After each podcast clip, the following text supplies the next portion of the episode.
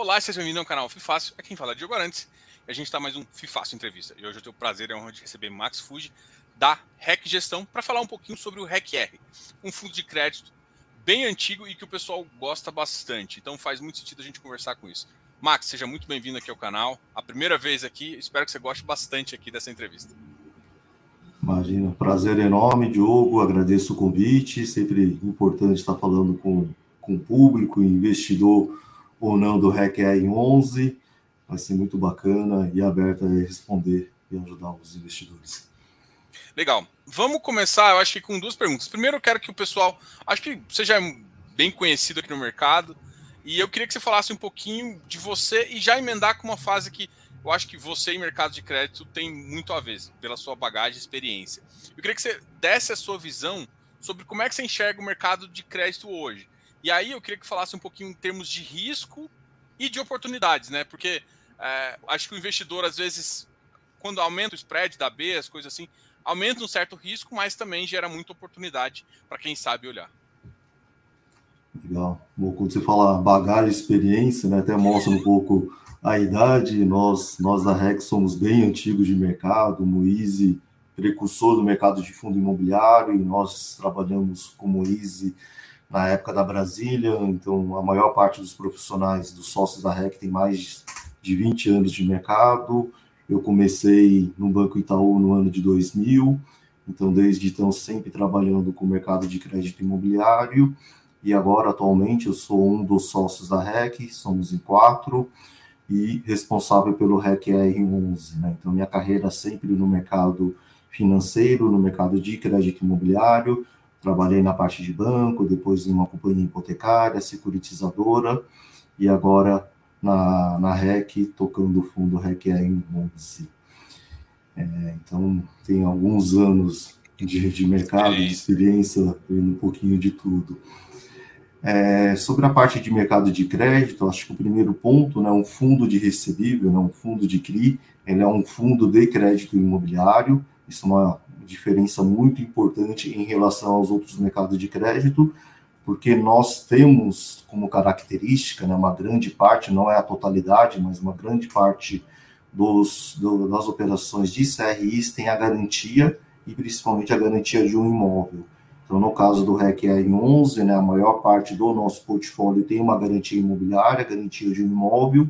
Isso traz um conforto muito grande principalmente nesse momento que o Diogo bem, eh, bem apontou, de maior nervosismo no mercado, né, taxa de juros crescendo, inflação alta, enfim, toda essa instabilidade econômica que nós temos hoje no cenário Brasil e até mesmo mundo, o fato de termos uma garantia imobiliária traz esse conforto, né, permite a gente é, fazer as operações de crédito e, eventualmente, caso haja alguma dificuldade, a gente entender o lado do devedor e conseguir fazer um desenho de uma operação, de uma reestruturação com muita mais tranquilidade, né? Que se porventura nós não tivermos o pagamento, né, tivermos uma situação de inadimplência, o fato de ter um imóvel, né, como garantia dessa operação traz esse conforto de que a perda vai ser é, minimizada ou mesmo anulada na sua totalidade em termos de oportunidade, assim, né? Porque a gente imagina, a gente às vezes tende a olhar só o lado uh, mais complicado. Pô, o mercado tá difícil,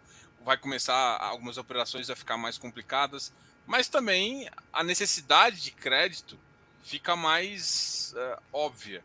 E aí também gera muita oportunidade. Então, como é que, como é, que é essa diligência e, e como é que você enxerga que estão essas taxas nesse atual momento? Essa é uma boa pergunta, né? Então, novamente, o fato de ter a garantia imobiliária traz muito esse conforto.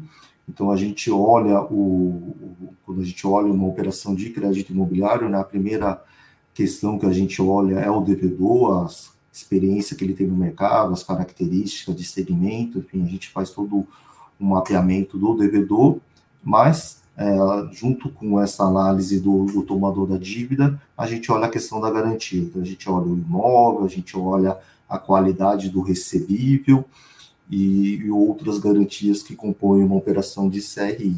Então, quando a gente olha o imóvel, a gente compara contra o valor da dívida. Então, se você tem uma dívida de 50 milhões e um imóvel de 100 milhões, nós temos o famoso LTV de 50% na dívida sobre o valor do imóvel Então, esse é um primeiro fator que sempre observamos em uma operação de crédito imobiliário. Se você faz um LTV baixo, né, você ganha um colchão, uma margem de segurança importante dentro dessa operação. Nós olhamos a garantia financeira, né, se você tem uma cessão fiduciária de um recebível, de um contrato de aluguel, essa é uma segunda margem de segurança que nós temos. Dificilmente né, tem operação um para um. Né, então, se você tem lá 300 mil de arrecadação de recebível ou de um aluguel, você não vai fazer uma prestação de 300 mil, você vai fazer uma prestação menor, por exemplo, 200 mil, então você tem essa gordura né, de 100 mil reais para cobrir uma eventual inadimplência, uma, um eventual distrato. Então, uma, uma operação de crédito imobiliário, né, ela consegue reunir diversas garantias que conseguem mitigar bem essa questão de risco. Quanto à questão de mercado, Diogo, a gente sempre tem a questão, a gente sempre trabalha com um spread em relação à NTNB. Então, quando a gente, a NTNB, né, o título público atrelado à inflação, é o benchmark do nosso fundo, é um benchmark de, de uma boa parte dos fundos de mercado. E nós nunca trabalhamos exatamente na NTNB, sempre procuramos colocar uma margem.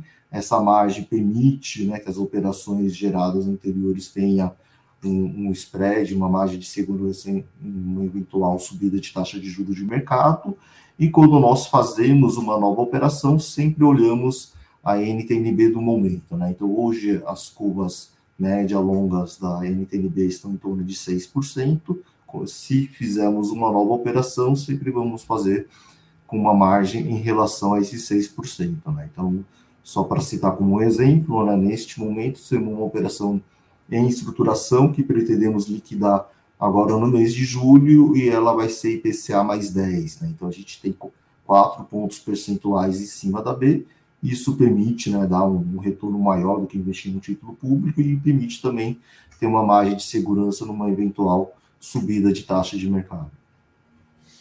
Legal. É, da, da, desses comentários é, é uma curiosidade assim é fácil passar essa, esse spread da B para o cedente, assim, os, os, hoje é, com o mercado mais enxuto, assim, é, é claro que você vai é, tem cedentes e cedentes, né? Cedente, às vezes o cedente é um crédito pulverizado, às vezes o cedente, é igual você disse, um aluguel de uma empresa é, com, com, um grau de um nível de, de, de, é, de risco baixo. Como é que é, tá, tá fácil passar esse spread maior para todas as empresas? Como é que tá essa, essa negociação, assim?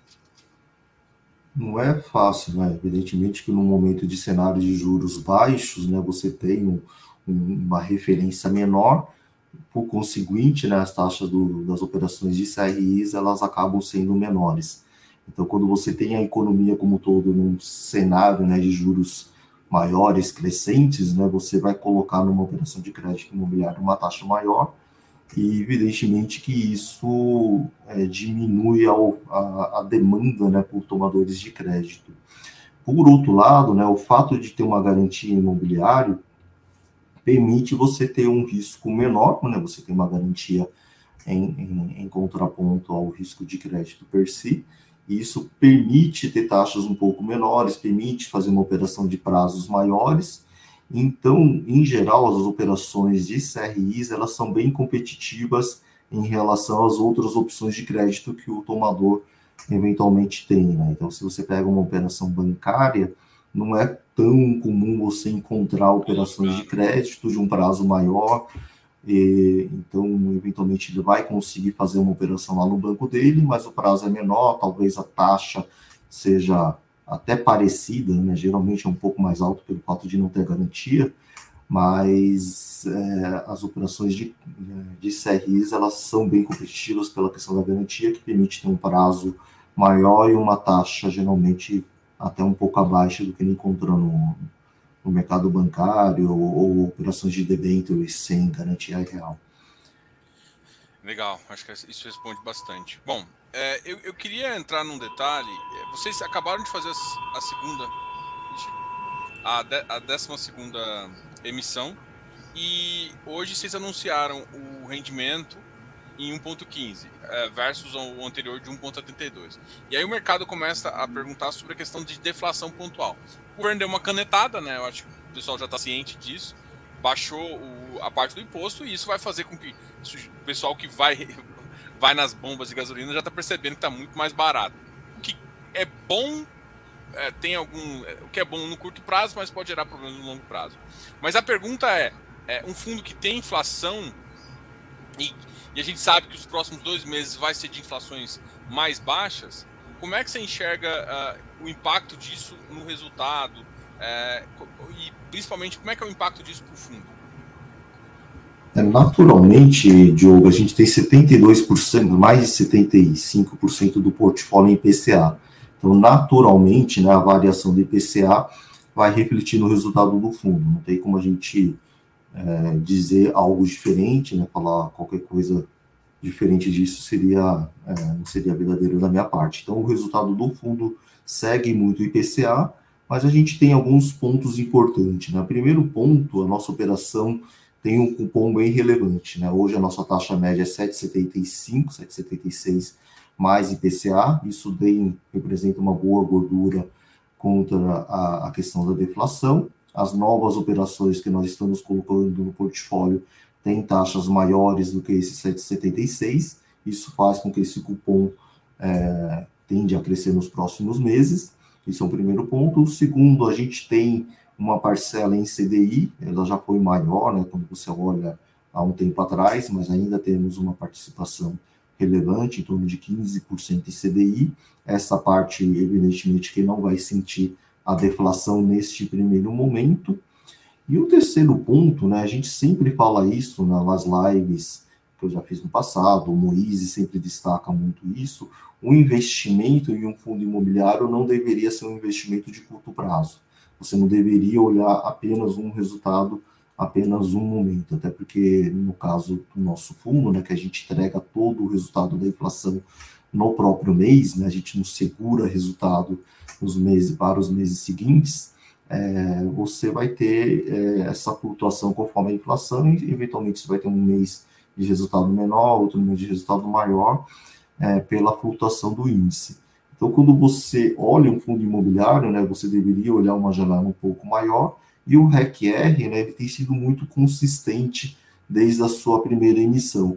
Então, nós entregamos em 2018, 19, 20, 21 e nesses primeiros meses de 2022, sempre um resultado acima do CDI, sempre um resultado acima do IPCA, quando a gente olha numa janela de 12 meses. Se a gente olha numa janela específica de um mês, talvez um mês ou outro a gente tenha uh, tido um resultado inferior a um desses índices, mas quando a gente olha numa janela maior e quando a gente olha desde a emissão do fundo, a gente é muito consistente nessa entrega de um resultado maior. E este mês, né, nós entregamos uh, um dividendo de 1,15, o nosso resultado foi 1,26, então, colocamos 11 por, é, 0,11 por cota como uma reserva, que ajuda a cobrir um eventual resultado menor nos próximos meses. Legal. Tem. Uh, hoje em dia, quando você olha assim, quais os setores que você acha que uh, é mais está mais interessante? Ou você não tem exatamente uma preferência? Tipo, a ah, incorporação é, avaliando risco-retorno, assim, ou, ou, ou, no geral, por conta dessa, dessa garantia imobiliária, a gente não, você enxerga com pouca diferen, diferença, assim? É, o que nós gostamos, acho que você já pegou muito o espírito do fundo, Diogo, até pelo fato de acompanhar a gente há muito tempo, a gente gosta de operações com garantia imobiliária. Tendo um imóvel, principalmente um imóvel pronto, performado, é a nossa, a, nossa preferência, né? as nossas operações queridinhas, vamos dizer assim.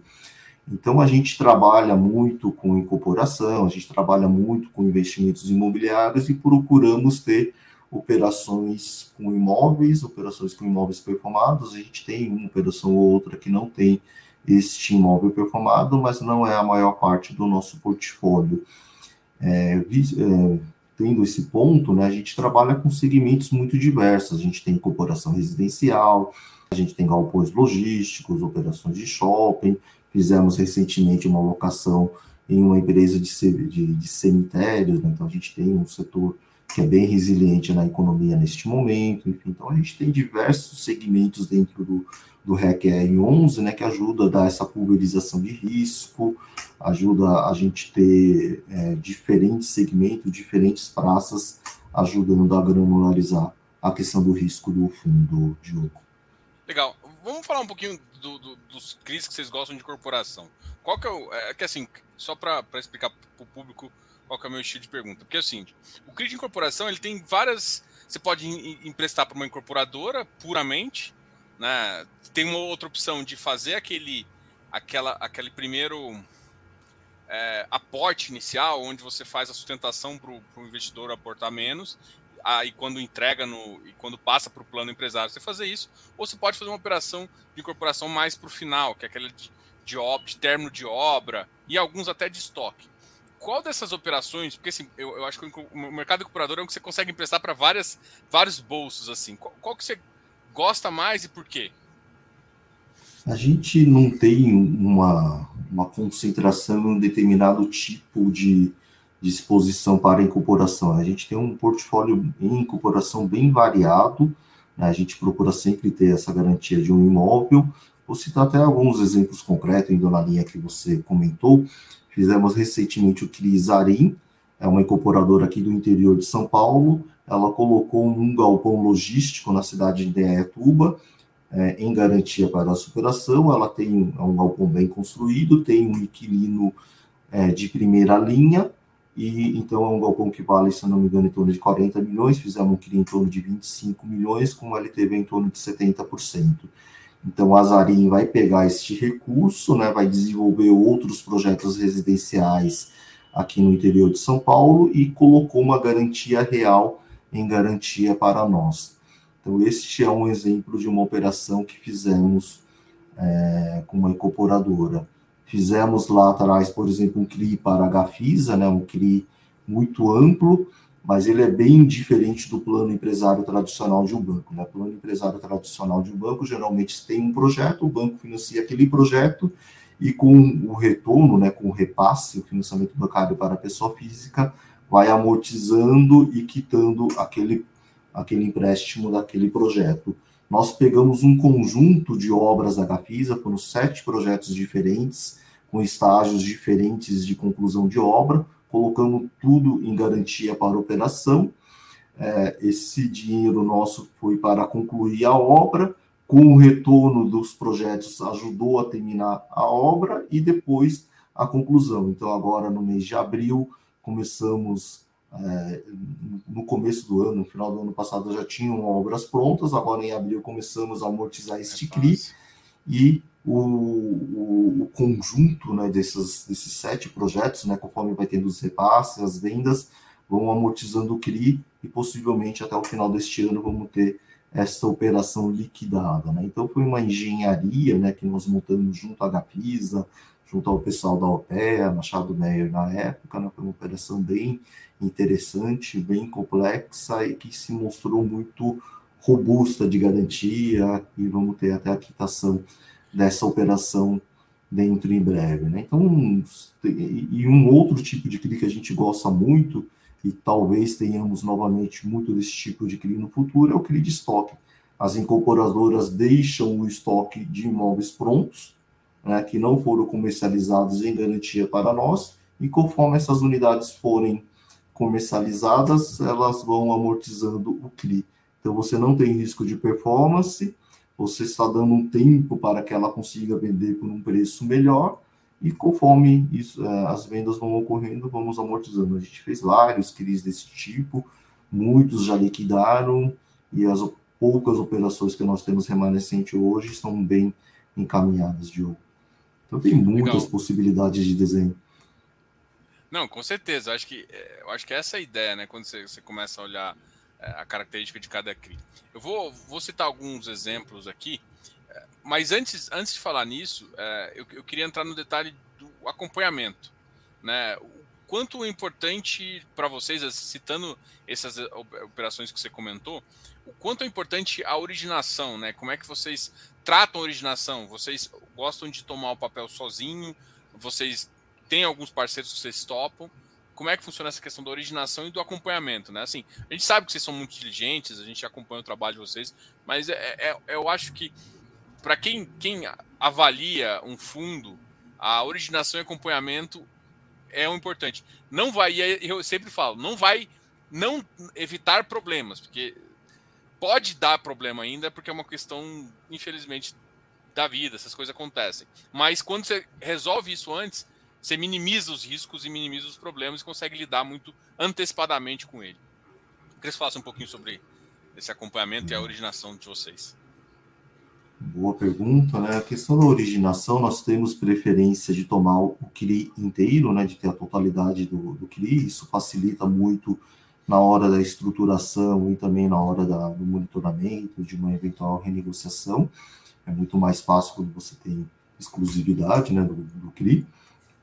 Mas, evidentemente, que algumas operações são maiores, e algumas outras operações é, chegaram concomitante a, a diferente escala, né, e dependendo com quem for, é, a gente pode até dividir, a gente procura ter sempre o controle, né, a maioria do, do, do CRI, um ou outro que nós não temos esse controle, mas quando não temos, nós temos conforto de compartilhar com outras casas que nós temos bom relacionamento. Né? A gente começa com praticamente todas as casas do mercado, a gente tem um bom relacionamento, eh, até pelos anos de estrada com muitos gestores do mercado, mas evidentemente que tem uma casa ou outra que a gente acaba sendo um pouco mais próximo. Né?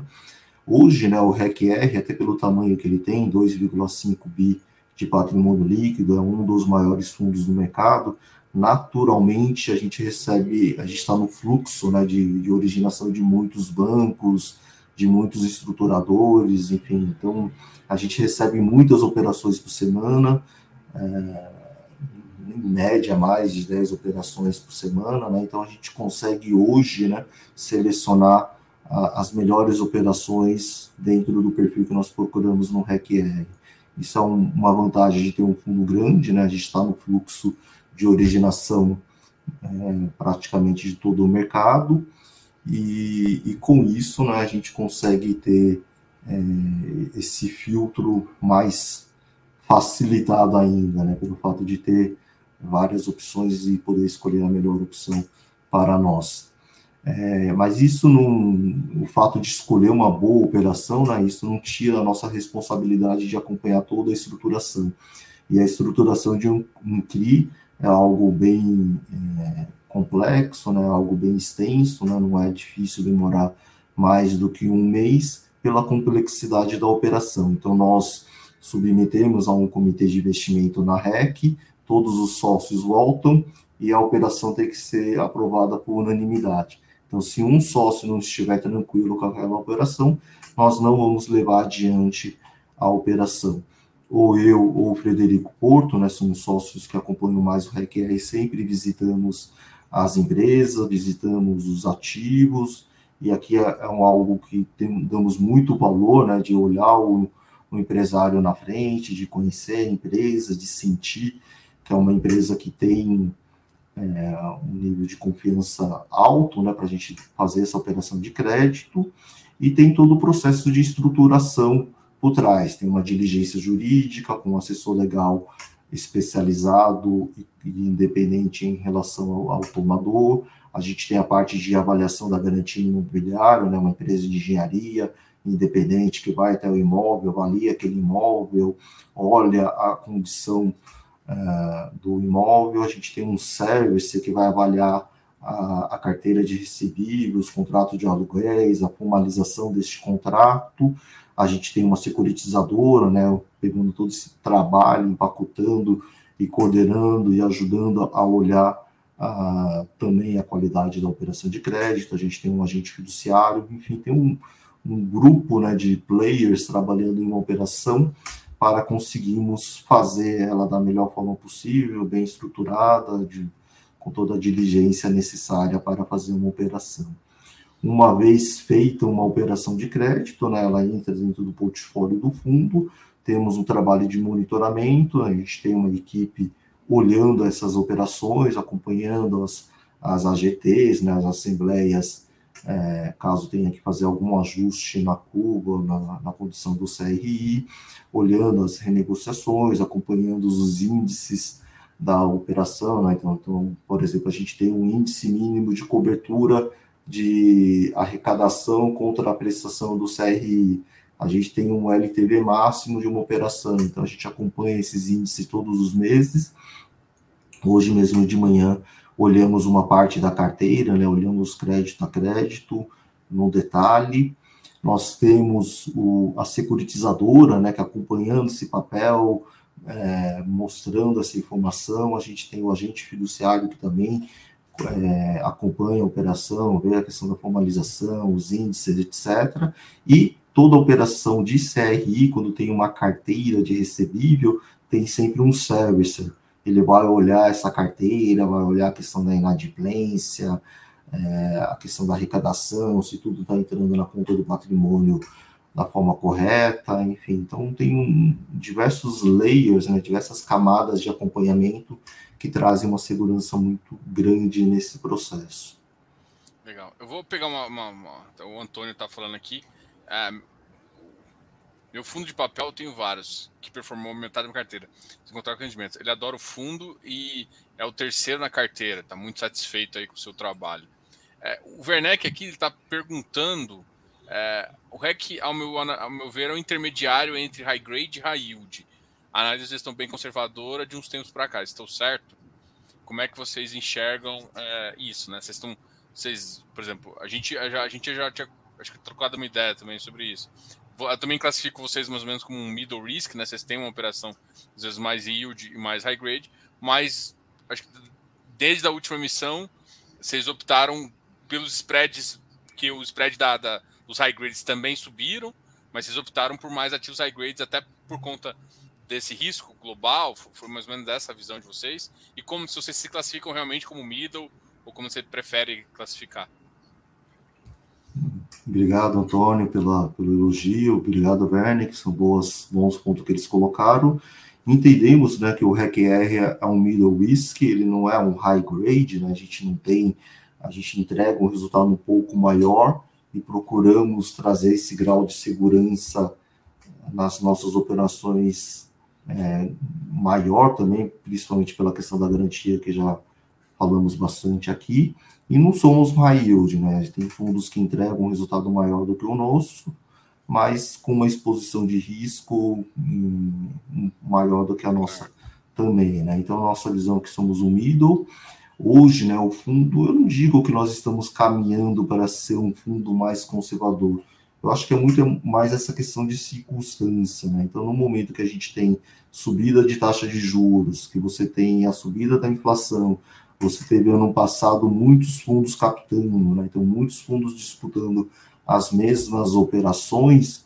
Então, a nossa tendência, né, foi é, dar um passo um pouco para trás nessa questão de risco, né? Procurando sempre é, escolher aquela, opção, aquela operação que vai entregar o, o risco-retorno adequado. Né? Então, por exemplo, no ano passado, né, muitos fundos captando, muitos fundos novos, tinham operações que chegaram para nós, nós tínhamos fechado aquela operação, mas outras casas aceitaram fazê-la por uma taxa eventualmente menor ou com menos garantia, né? Então a gente abria a mão daquela operação porque a gente mantinha sempre aquela visão que a, é, que a operação estava precificada com aquela taxa e com aquele conjunto de garantia.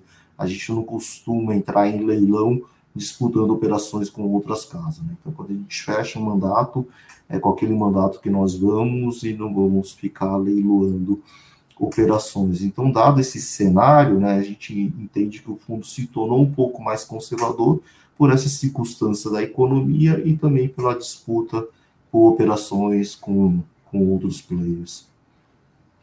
Legal. É, eu quero falar um pouquinho de algumas operações e tem algumas perguntas aqui, mas eu vou encaixar essa pergunta agora por conta, é, até para fazer sentido em algumas coisas. Por exemplo, vocês também têm um, uma, uma, diferença em relação a muitos dos fundos, até em o que eu chamo de rentabilidade alvo. Né? A rentabilidade alvo de vocês é o IMAB mais 1%.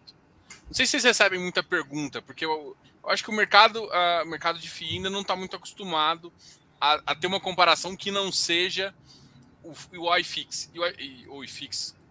Mas o iFix, como ele tem tijolo, como ele tem outros fundos, ele acaba não sendo uma boa referência para fundos de papel. E uma B talvez seja um dos umas melhores referências para esses fundos que a gente chama fechados, que, que tem títulos embaixo, né? Então, os, os fundos de CRI, de papel de CRI são desses, uh, é uma, uma boa visão. Por que, que vocês escolheram e como que, que é essa avaliação em relação à rentabilidade alvo do fundo? Naquele momento né, que fizemos a emissão, a primeira emissão do fundo, a gente já imaginava que teria um peso maior em índice de preço.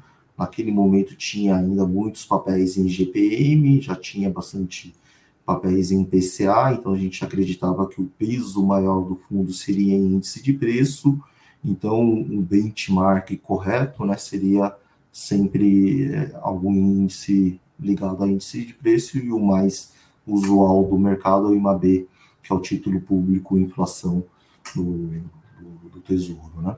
Então essa foi a nossa opção dada a, a, característica, né, as características dos ativos que nós iríamos alocar no fundo e por isso a, a escolha pelo IMAB.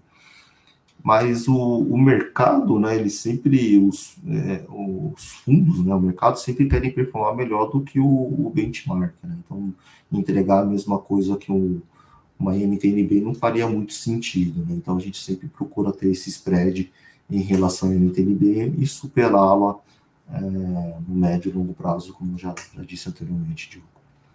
Legal. Eu estou aqui com o relatório de vocês aberto e, e aqui no relatório desse mês você fez algumas alocações em algumas operações. Até você já citou aqui a, a Zarin. E eu quero perguntar de duas que. Uh, a, a primeira eu queria falar da, da, do CRI Credit Home e depois eu queria falar do CRI é, do Hotel Rosewood. Credit Home é uma fintech, ela foi recentemente é, adquirida pela Loft, né, que é uma das startups mais fortes do mercado, principalmente no mercado imobiliário dos últimos anos.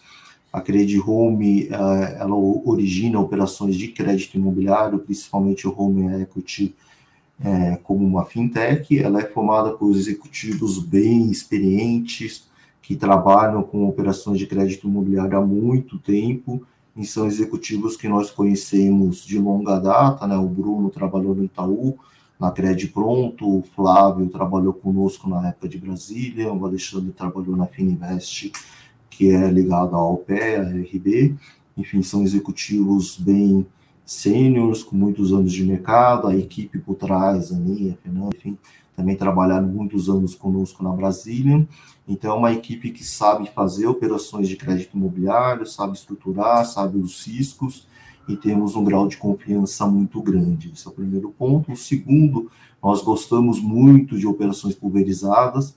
Nossa origem é a Brasília, né? A Brasília tinha um braço de originação de crédito imobiliário muito forte. Fomos precursores nesse mercado de home equity, nas primeiras operações de home equity no volume mais expressivo foi a Brasília junto com a Caixa Econômica lá atrás, então a gente competia com a Caixa, não só para ver o tamanho que a Brasília chegou. E então nós gostamos desse tipo de risco. Nossas primeiras emissões de risco pulverizaram foram realizadas por nós e pela Cibrasec, só que a Cibrasec fazia mais aquela operação Zé com Zé dos bancos para cumprimento da exigibilidade, e as operações de mercado mesmo, buscando investidor, foram feitas pela Brasília. Então, é uma operação que nós começamos lá atrás, que nós acompanhamos e acreditamos que entendemos bem ela. Ela tem algum, algumas garantias que achamos bem interessante. A primeira dela, novamente, todos os créditos imobiliários têm uma alienação fiduciária de um imóvel, ela tem uma cota subordinada, no caso dessa operação, 10% de subordinação, com 90% da cota sênior, que é a cota que nós investimos. Essa subordinação é muito relevante porque ela responde pela primeira perda, então até 10% de inadimplência não afeta nada o sênior e vai afetar só a subordinada. E mesmo 10% de inadimplência no, na, na carteira não significa perda para o, o, o nível subordinado, porque você tem a garantia de um imóvel o LTV dessa operação é em torno de 50%, 55%, então você teria que retomar o imóvel, vendê-lo com um valor muito abaixo é, do que ele foi avaliado no momento da concessão para você ter uma perda nessa série subordinada. Nós temos, além da, da garantia imobiliária e dessa subordinação, nós temos fundo é, de reserva, nós temos o seguro é, MIP, morte validez permanente, nós temos o seguro DFI, danos físicos do imóvel, nós temos mecanismo para acelerar a amortização do CRI sênior, e foi uma operação 100% construída por nós, com o assessor legal, que é o Freitas Leite, que conhece muito de CRI pulverizado, fazendo a parte jurídica, a OPEA, que é a antiga RB, trabalhando como securitizadora, enfim, é um conjunto de, de players né, que construíram uma operação bem interessante com a Credit Home, que é formado por esses profissionais é, bem gabaritados, bem experientes e muito próximo de nós. Legal. É, eu, eu, uma das perguntas em relação a isso foi justamente porque a gente tem enxergado no mercado uma, uma um apetite maior pelos home equities, né? É, vocês que já trabalharam com home equity lá atrás e agora, vocês acham que é, o home equity está com melhores estruturas agora ou não? Sempre teve e, e, algumas operações que acabou o mercado ficando com um pouco de medo foi foi outro. Como é que você enxerga isso? Porque a gente vê uma tendência de voltar esse tipo de operação, quando os spreads estão ruins, voltar uma é, esse tipo de operação de home equity. Como é que você enxerga em relação a isso? Eu acho que o mercado entendeu o risco, né? E nós fomos pioneiros nisso, né? Até se você olhar os maiores fundos, né, que fizeram alocação em risco pulverizado, fomos nós. Adquirimos mais de 15 séries da Brasília Securities, né? No, no RECR, bem no comecinho dele, e todos performando muito bem.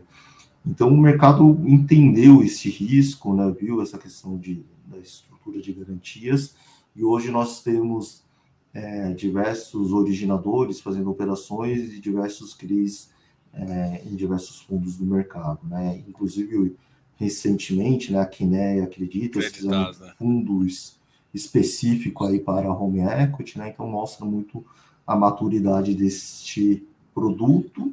E novamente, Diogo, nós achamos que é um risco muito, muito é, controlado, que se eventualmente tiver uma perda, essa garantia imobiliária tende a cobrir uma boa parte e dar uma segurança para o investidor bem relevante. Né? Então, o, desde o advento da alienação fiduciária de um imóvel, a segurança né, para fazer uma operação de crédito imobiliário no Brasil se tornou muito maior do que era antes com a hipoteca.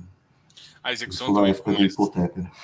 É, a execução ficou mais rápida agora? É uma experiência que vocês tiveram? Porque uma das coisas que a gente notou, e quem acompanha o mercado há um certo tempo, é, é a diminuição um pouco das taxas. Né? Antes a gente via taxa acima de 9, 9,5, alguma coisa até 9. É, agora, agora a gente não vê mais essas taxas, talvez numa bem subordinada, com, com um nível de, de, de, crédito pior, aí você vê uma coisa um pouco mais assim. Mas uma operação normal, hoje a operação está ali igual muito parecida com o que a gente enxerga aqui no fundo, de 8%.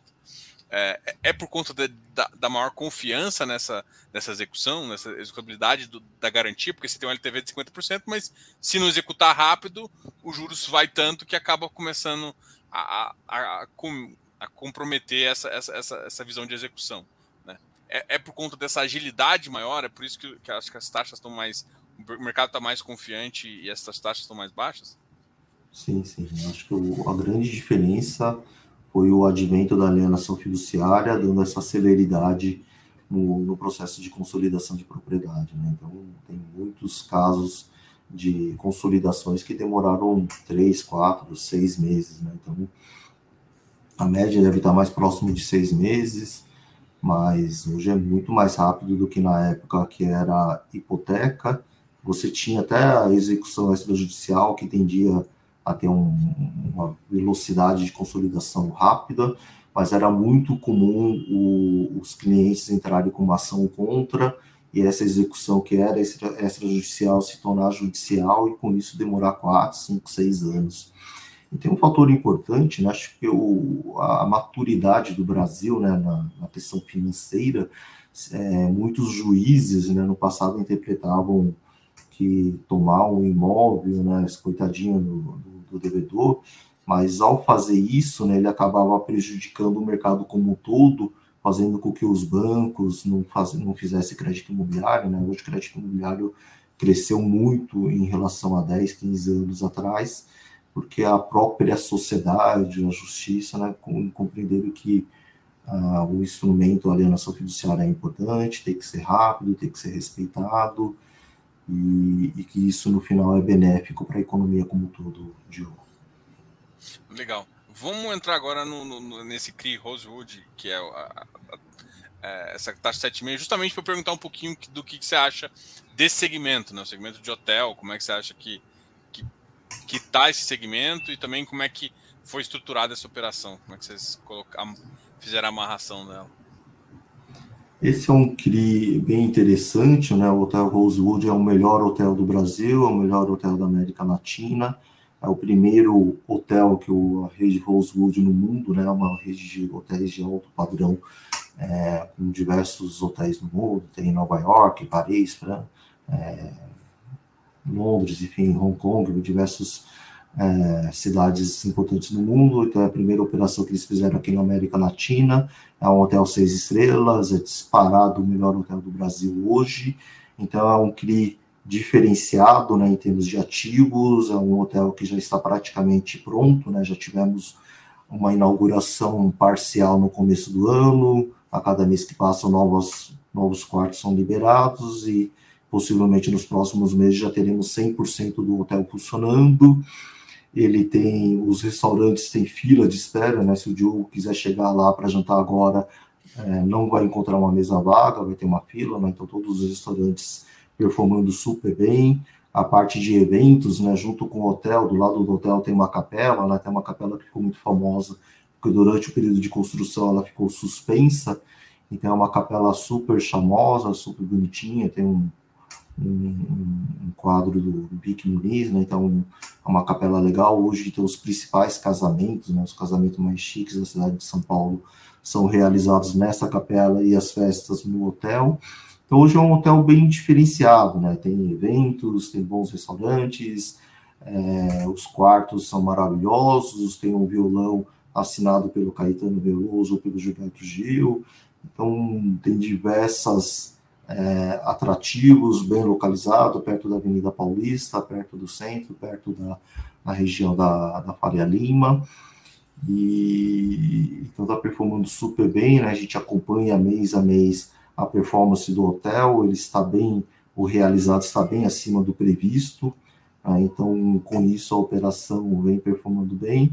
Tanto é que a gente é, tinha uma exposição até um pouco maior, a gente colocou no mercado secundário e foi muito tranquilo distribuir parte desse fundo, desse CRI, né? Então, é um hotel que está performando bem, é o melhor ativo hoje no Brasil, tem um grupo é, internacional muito forte por trás, e então acreditamos que é um CRI que não, não vai ter grandes problemas, e é pela diferenciação dele que nós fizemos essa operação e pela proximidade que a gente tem também com quem desenvolveu o projeto, Diogo.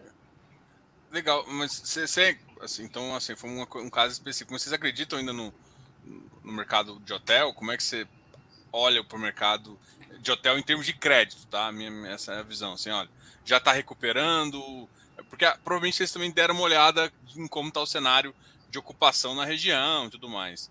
É, as ocupações já estão mais vocês já ficam mais confiantes com a ocupação também no cenário atual? Teve um estudo, né, que é o Hotel Invest, né, que é uma consultoria especializada no mercado hoteleiro, fez para nós na época, né, então isso ajudou a validar muito essa questão, né, de olhar a ocupação, preço, etc. E nesse caso específico, né, novamente, né, é um hotel bem diferenciado, né, não tem comparação é, dentro do dentro do, da cidade de São Paulo e mesmo no Brasil. Então, um hotel que a gente é, sempre acreditou que ele teria um, um posicionamento diferente e que conseguiria se rentabilizar. É, a questão da hotelaria é uma questão de olhar cada praça, cada mercado, né? Então a gente sabe que, por exemplo, o Rio de Janeiro, né? Ele tem ele tem uma performance boa pela relevância de turismo que tem aqui no Brasil, tem é, e hoje tem com bom tempo sem investimentos de hotéis é, hotéis, então possivelmente é um hotel bem localizado, bem feito, talvez performaria bem no futuro. A gente sabe que tem outras praças que é o contrário, né? Que, que teve, até pela questão da Copa do Mundo, né? Teve um boom de, de lançamento de construções de hotéis e que lá tem uma sobreoferta de hotéis e que então lá não deveria ser feito um investimento. Mas tem praças que, por exemplo, o Rio, em determinadas regiões, Brasília, que não lançam hotéis há muito tempo, né? E, então, acho que depende de cada praça, depende de cada é, momento né, que cada praça passa. E, e, no nosso caso aqui, o Hotel Rosewood é pela diferenciação dele, tá? é incomparável ele com qualquer outro hotel na cidade de São Paulo. Não, show de bola. Vou puxar mais uma pergunta aqui do pessoal, uh, do Guavelar. Bom, poderia perguntar se o gestor pretende fazer a emissão nos próximos meses. Se ele pretende, ele não pode falar, tá? Porque seria uma informação relevante, mas de qualquer forma eu vou fazer. E o que, que ele acha de emissão abaixo do VP? Então, nós na REC, né, o Moise, ele participa de muitas lives, ele sempre falou isso publicamente, então é uma, é uma é crença que nós temos, nós não achamos que é um tabu, que é algo proibido, depende muito da circunstância de cada oferta. Recentemente fizemos uma no RECT, ele tinha uma oferta pequena, bem pequena em relação ao total, ao tamanho do fundo, e com uma finalidade muito clara, que era a questão de amortizar uma parte da dívida que o fundo tem. O RECR fez das 12 ofertas que o RECR fez, ele fez uma abaixo do valor patrimonial, foi uma oferta muito circunstancial, muito específica. A gente estava, eh, a gente tinha uma oferta que iniciou antes da pandemia e ela foi seria concluída após a pandemia. Evidentemente que naquele momento todas as contas despencaram, é, nós não conseguimos captar naquela oferta específica e a gente já tinha um pipeline pronto, né? A gente sempre, quando lança uma oferta, a gente tem um pipeline, operações de CRIs é, em andamento, e naquele caso a gente já estava com as operações bem adiantadas e eram operações que nós acreditávamos na qualidade, que trariam um resultado é, importante para o fundo e ajudaria no fundo como um todo. Né? Então, fizemos uma oferta a, abaixo do valor patrimonial por esse motivo. Né? A gente acreditava que trazer esse pipeline para dentro do fundo ajudaria a entregar um bom resultado, ajudaria na pulverização de risco e no próprio crescimento do fundo com os benefícios do crescimento, né? uma maior pulverização de risco, uma maior liquidez, um maior é, poder né, de gerar novas operações. Enfim. Então, naquele momento, naquela circunstância, acreditávamos que era positivo para o fundo. Hoje, a tendência do REC R11 é não fazer uma oferta abaixo do valor patrimonial, entendemos que não é algo necessário, mas entendemos aqui na REC que é algo que, dentro de uma circunstância, dentro de uma razoabilidade, poderia ocorrer mas não é o caso do REC R11, para deixar bem claro. Legal. Não tem tabu aqui para nós para responder, tá, Diogo? Somos super Boa. transparente em tudo. Mas falar que vai ter missão, você não pode, pode? é, acho que o, o mercado acompanha nosso histórico de emissão, acompanha a velocidade que nós alocamos, né? Então, enfim. Legal. Bom, é, aqui, assim, da carteira que vocês têm de crédito, vocês estão praticamente tudo de implantes e tem um vencimento antecipado é, do CRICHB, é, de lá do Rio Grande do Norte. É, conta um pouco essa situação e, e como que ela está atualmente, o desfecho dela. A CHB é uma companhia hipotecária é, situada em Natal, Rio Grande do Norte. Ela sofreu uma intervenção é, pelo Banco Central. E, então, com isso, nós decretamos o vencimento antecipado. Estamos, neste momento, fazendo a consolidação de propriedade, né? então, tem diversos imóveis dentro desses CRIs em garantia, é, imóveis distribuídos em diferentes cartórios, diferentes municípios. Então, isso torna o processo um pouco mais complexo, né? diferente quando você tem um único imóvel, que você tem que falar com um, um único é, cartório, né, para fazer esse processo de consolidação. Então, estamos fazendo esse processo, né, inclusive o Frederico Porto, que divide comigo a estratégia, semana passada esteve em Natal, conversou com o assessor que está ajudando a gente nesse processo de consolidação de propriedade, conversou com os cartórios, né, procuramos eximir as últimas dúvidas e daqui até o final do ano devemos ter consolidações de alguns imóveis e com isso a perspectiva de depois vamos vendê-los, né, e com isso a recuperação do crédito. É importante citar, né, que essa dívida é em torno de 9,5 milhões de reais, menos de 0,4% do patrimônio do fundo, tem como garantia 19 milhões de imóveis, então teoricamente a gente tem uma margem de garantia muito grande em relação à dívida, então tendemos a não ter perda, e se tivermos uma perda, vai ser um valor muito pequeno em relação ao tamanho total do fundo. Né? Nós estamos trabalhando para não ter perda, mas não dá para garantir que vamos conseguir vender pelo preço. Né? Então, se tivermos uma perda, vai ser muito pequeno. Ah, quando é, é, isso acontece, o, a matrícula ela, inicial, ela vem para o fundo e aí sim ela vai para leilão? Ou como é que funciona é. esse trâmite aí? E... O processo de consolidação de propriedade, né, da alienação fiduciária, ele prevê dois leilões. O primeiro leilão dificilmente ocorre uma venda, né, ele vem por um valor, é, pelo valor do imóvel, né, o valor do imóvel é geralmente maior do que o valor da dívida, então nenhum potencial investidor deste imóvel adquire. O segundo leilão é pelo menor dos dois, normalmente o valor da dívida, né, o valor da dívida é menor do que o valor do imóvel, pode ser uma boa oportunidade de investimento, e, e tem até investidores, principalmente institucionais, mas também tem algumas pessoas físicas que costumam comprar imóveis em leilões. É, então pode ocorrer neste momento, né? Então, nesse caso específico, nem chegaria para o patrimônio do CRI, mas o normal, Diogo, é que haja consolidação, isso fica dentro do patrimônio do CRI, né? esse patrimônio do CRI é um investimento nosso, e depois, com o tempo, vai vendo a alienação dessas unidades, as vendas teve alguma, unidades. Teve alguma marcação a zero do, do, desse, desse, desse CRI exatamente, ou, ou não, hum. como ele tem a garantia, não, não teve essa marcação? Exatamente, é, como tem a garantia, a garantia é bem superior ao valor do imóvel, do, da dívida, né, entendemos que não seria necessário é, remarcá-lo a zero, tá? É, porque esse, isso é uma discussão que eu já, já conversei com algumas pessoas e que alguns administradores entendem que. Alguns entendem da forma como, como a BR é, entendeu, e, e outros administradores entendem de forma diferente. Qual, eu ia então, perguntar, qual que é o seu... conceito de marcação é a perda esperada, né? Se a perda esperada é, tende a zero, né? Não acredito que não faria muito sentido, né? Porque você tem que refletir, né? O preço que aquele ativo vale naquele momento, né? E em última instância, né, se a gente achasse que ia recuperar plenamente o valor do imóvel, a gente poderia até remarcá-lo para cima, né? Não é o caso, mas a, a, perda esperada nesse caso é zero, né, Diogo? Então, por isso que não ah. remarcamos. Não, legal. Uh, em termos de uma, uma, última pergunta, em termos de contabilização uh, do fundo, né? É, contabilização que vocês usam é caixa, competência. Vocês até falam isso no, no relatório sempre, mas é uma pergunta aqui que a gente sempre vê também o pessoal fazendo.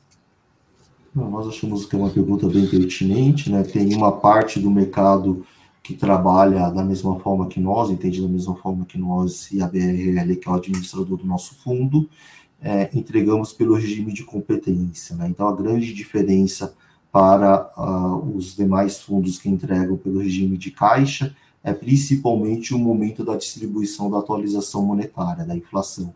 Então, ao entregarmos pelo regime de competência, né, nós entregamos aquela inflação naquele mês. E os fundos que entregam pelo regime de caixa, né, vai entregar pela vida do CRI. Então, no, em última instância, né, o resultado vai ser exatamente igual. A questão que o REC-R e outros fundos que entregam pelo regime de competência entrega antes e os que entregam pelo regime de caixa vai entregar durante a vida do CRI, né? Então, de pouquinho em pouquinho. Mas o resultado financeiro final é absolutamente igual, Diogo.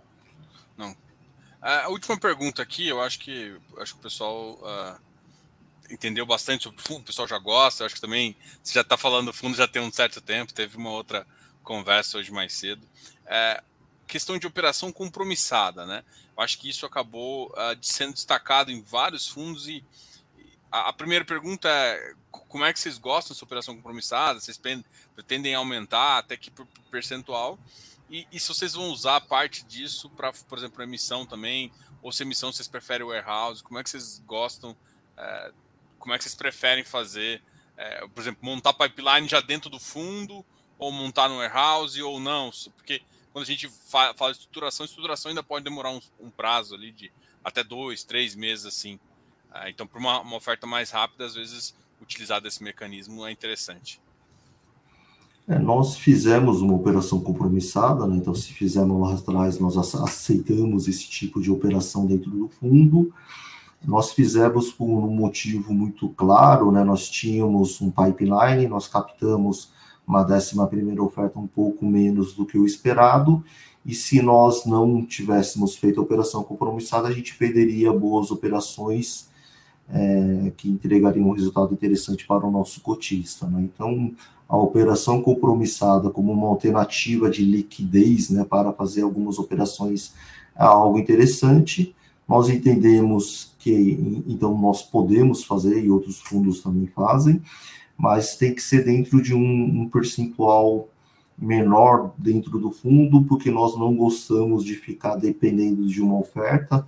É, o nosso histórico é, é, é muito positivo nas últimas ofertas, mas nós não gostamos de correr incorrer neste risco né, de cap não captarmos eventualmente o necessário para pagarmos uma operação compromissada e o risco de vender CRIs para também pagar essa operação compromissada. Né? Então, quando nós definimos a operação compromissada, foi um percentual pequeno em relação ao total do fundo, porque nós é, projetamos né, o nosso fluxo de caixa com uma margem de segurança bem significativa, né, com, com os retornos das operações, nós conseguiríamos quitar a, as operações compromissadas. Tanto é que em abril quitamos uma parte dela, né, da, da operação que fizemos em dezembro, em maio mais uma parte, e agora em junho quitamos em definitivamente a. Na verdade, foi março, abril e maio, agora em maio nós quitamos definitivamente as operações compromissadas.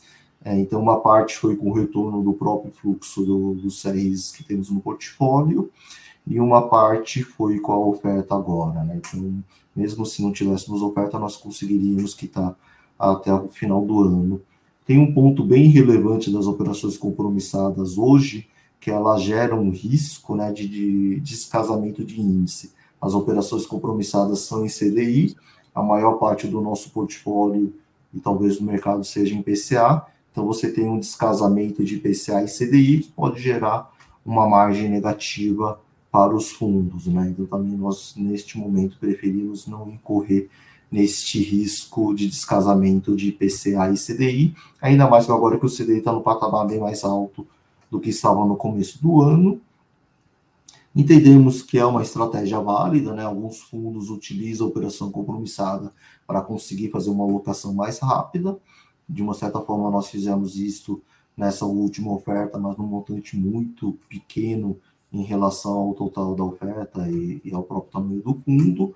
É, nós também trabalhamos com warehouse, mas também não é tão simples achar que você vai conseguir é, colocar todos o seu pipeline em um warehouse, né? Até porque hoje o fundo é grande, né? A gente está com 2 bi e meio, a última oferta é de 250 milhões, então não é tão tranquilo achar 200 milhões de caixa livre nos outros fundos para carregar para nós. E então a gente trabalha, na verdade, com todas as ferramentas possíveis, né, Diogo? Tem a, opção da compromissada, tem a opção do warehouse, e gostamos de deixar as operações bem adiantadas, né? até porque a gente já tem um retorno natural do fundo, então, na pior das hipóteses, se a gente não captar nada, a gente negocia com os devedores para fazer essa integralização no tempo. É, mas a gente tem sido bem sucedido com isso, a gente consegue alocar. Então a gente deixa né, uma parte do pipeline bem adiantado, né, para a gente conseguir alocar logo após as ofertas, né? Então até que nesse mês de maio já fizemos boas alocações, em junho já fizemos outras alocações, agora no começo de julho já fizemos mais um pouco, e até o final do mês de julho já pretendemos chegar no patamar do fundo alocado acima de 95%, que é o nosso objetivo para os nossos investidores. Né? Então, um mês depois do término da oferta, a gente já espera chegar a, a 95%, acima de 95% alocado. Legal. E assim, quando, quando a gente olha para o fundo, você tem, por exemplo, 16% ainda em CDI. Esse seria, tipo, o limite natural de você compromissada? Se tivesse algum teto para isso, se, por exemplo, fossem fazer alguma outra emissão, ou acho que não é exatamente. Não, o limite acho que seria bem abaixo desse percentual. Acho que tem um ponto relevante que você mitiga esse risco de descasamento de índice, mas o, o nosso limite seria a, a compromissada geralmente tem um ano. Então a gente teria que calcular qual é a projeção de retorno do fundo de amortização no, no período de um ano, é, deixar uma boa margem de segurança e esse seria o nosso percentual. Então, só para exemplificar, é, o, o, percentual de amortização do fundo deve estar em torno de 15% é, por cento ao ano. Então, a gente deixaria uma margem de segurança bem relevante. Então, talvez 5%, 7% fosse o nosso nível máximo de exposição em operação compromissada, para não dependermos de oferta, para não dependermos de vender ativos para quitá-la. Tá? Ah, então, vocês contam sempre a próprio fluxo de amortização do CRI para alocar. Então, assim, vocês em torno de 15, até pela duration do fundo, né? Aí você vai pegar, dar um desconto para nunca ficar na margem. Não, legal. Bom saber isso até para acompanhar. É uma política Mas... nossa, né? Talvez sejamos mais conservadores do que outros é, gestores, mas respeitamos, né? Acho que cada um tem a sua estratégia. É. Acho que é, isso é, diferente. É, é, importante só entender, né? O pessoal olhar e falar assim, ah, eles pensam assim. Eu, eu acho que isso que, que é fundamental. E depois o, a, a própria pessoa pode avaliar que risco que ela gosta mais ou, ou que risco ela acha mais adequado. Bom, Max, queria agradecer demais essa conversa. Eu acho que é, foi muito elucidativo para o pessoal conhecer mais. O RQR já é um fundo que o mercado gosta, né? não é à toa que ele está com 2,5 bi. Né? Você não chega até a 2,5 se não tem captação e se não tem um mercado atrás de você. Parabéns pelo trabalho. Vou deixar você falar as últimas palavras e para a gente encerrar aqui nosso bate-papo. Antes de mais nada, Diogo, eu que agradeço o convite. Nós nos conhecemos no final do ano passado, né? Eu estava devendo essa live há muito tempo para você. E, então, fico muito feliz aí de, de, participar. Parabéns pelo trabalho, é um trabalho bem bacana, bem educativo aí para a base de investidores de fundo imobiliário. E também agradecemos sempre, né, nós da REC, a, a, todos os investidores que confiam no nosso trabalho, é um trabalho em equipe, né, eu estou aqui falando pelo RECR, mas tem um time muito forte por trás, um time muito experiente, que trabalha muito para entregar um bom resultado. Então, agradecemos aos investidores do fundo e até mesmo aos potenciais investidores, né? Porque é esse conjunto que forma o mercado e é esse conjunto que gera liquidez, que gera negócios, enfim, que permite o crescimento do, do mercado como um todo. Então, é sempre um prazer, prezamos pela transparência, né, de poder falar com o público, de mostrar o fundo como ele é. E, então, foi muito bacana eu agradeço a todos. Show. Acho que o pessoal está com fome, né, Diogo? É, com certeza. E de qualquer forma, a gente vai ter outras conversas aí. Quero agradecer a todo mundo que participou aqui da live, que fez perguntas e que está assistindo aqui a gente desde o começo. Obrigado a todos. A gente volta a conversar aí, amanhã a gente volta a conversar. Até mais, pessoal. Obrigado, Max. Pessoal, tchau, tchau.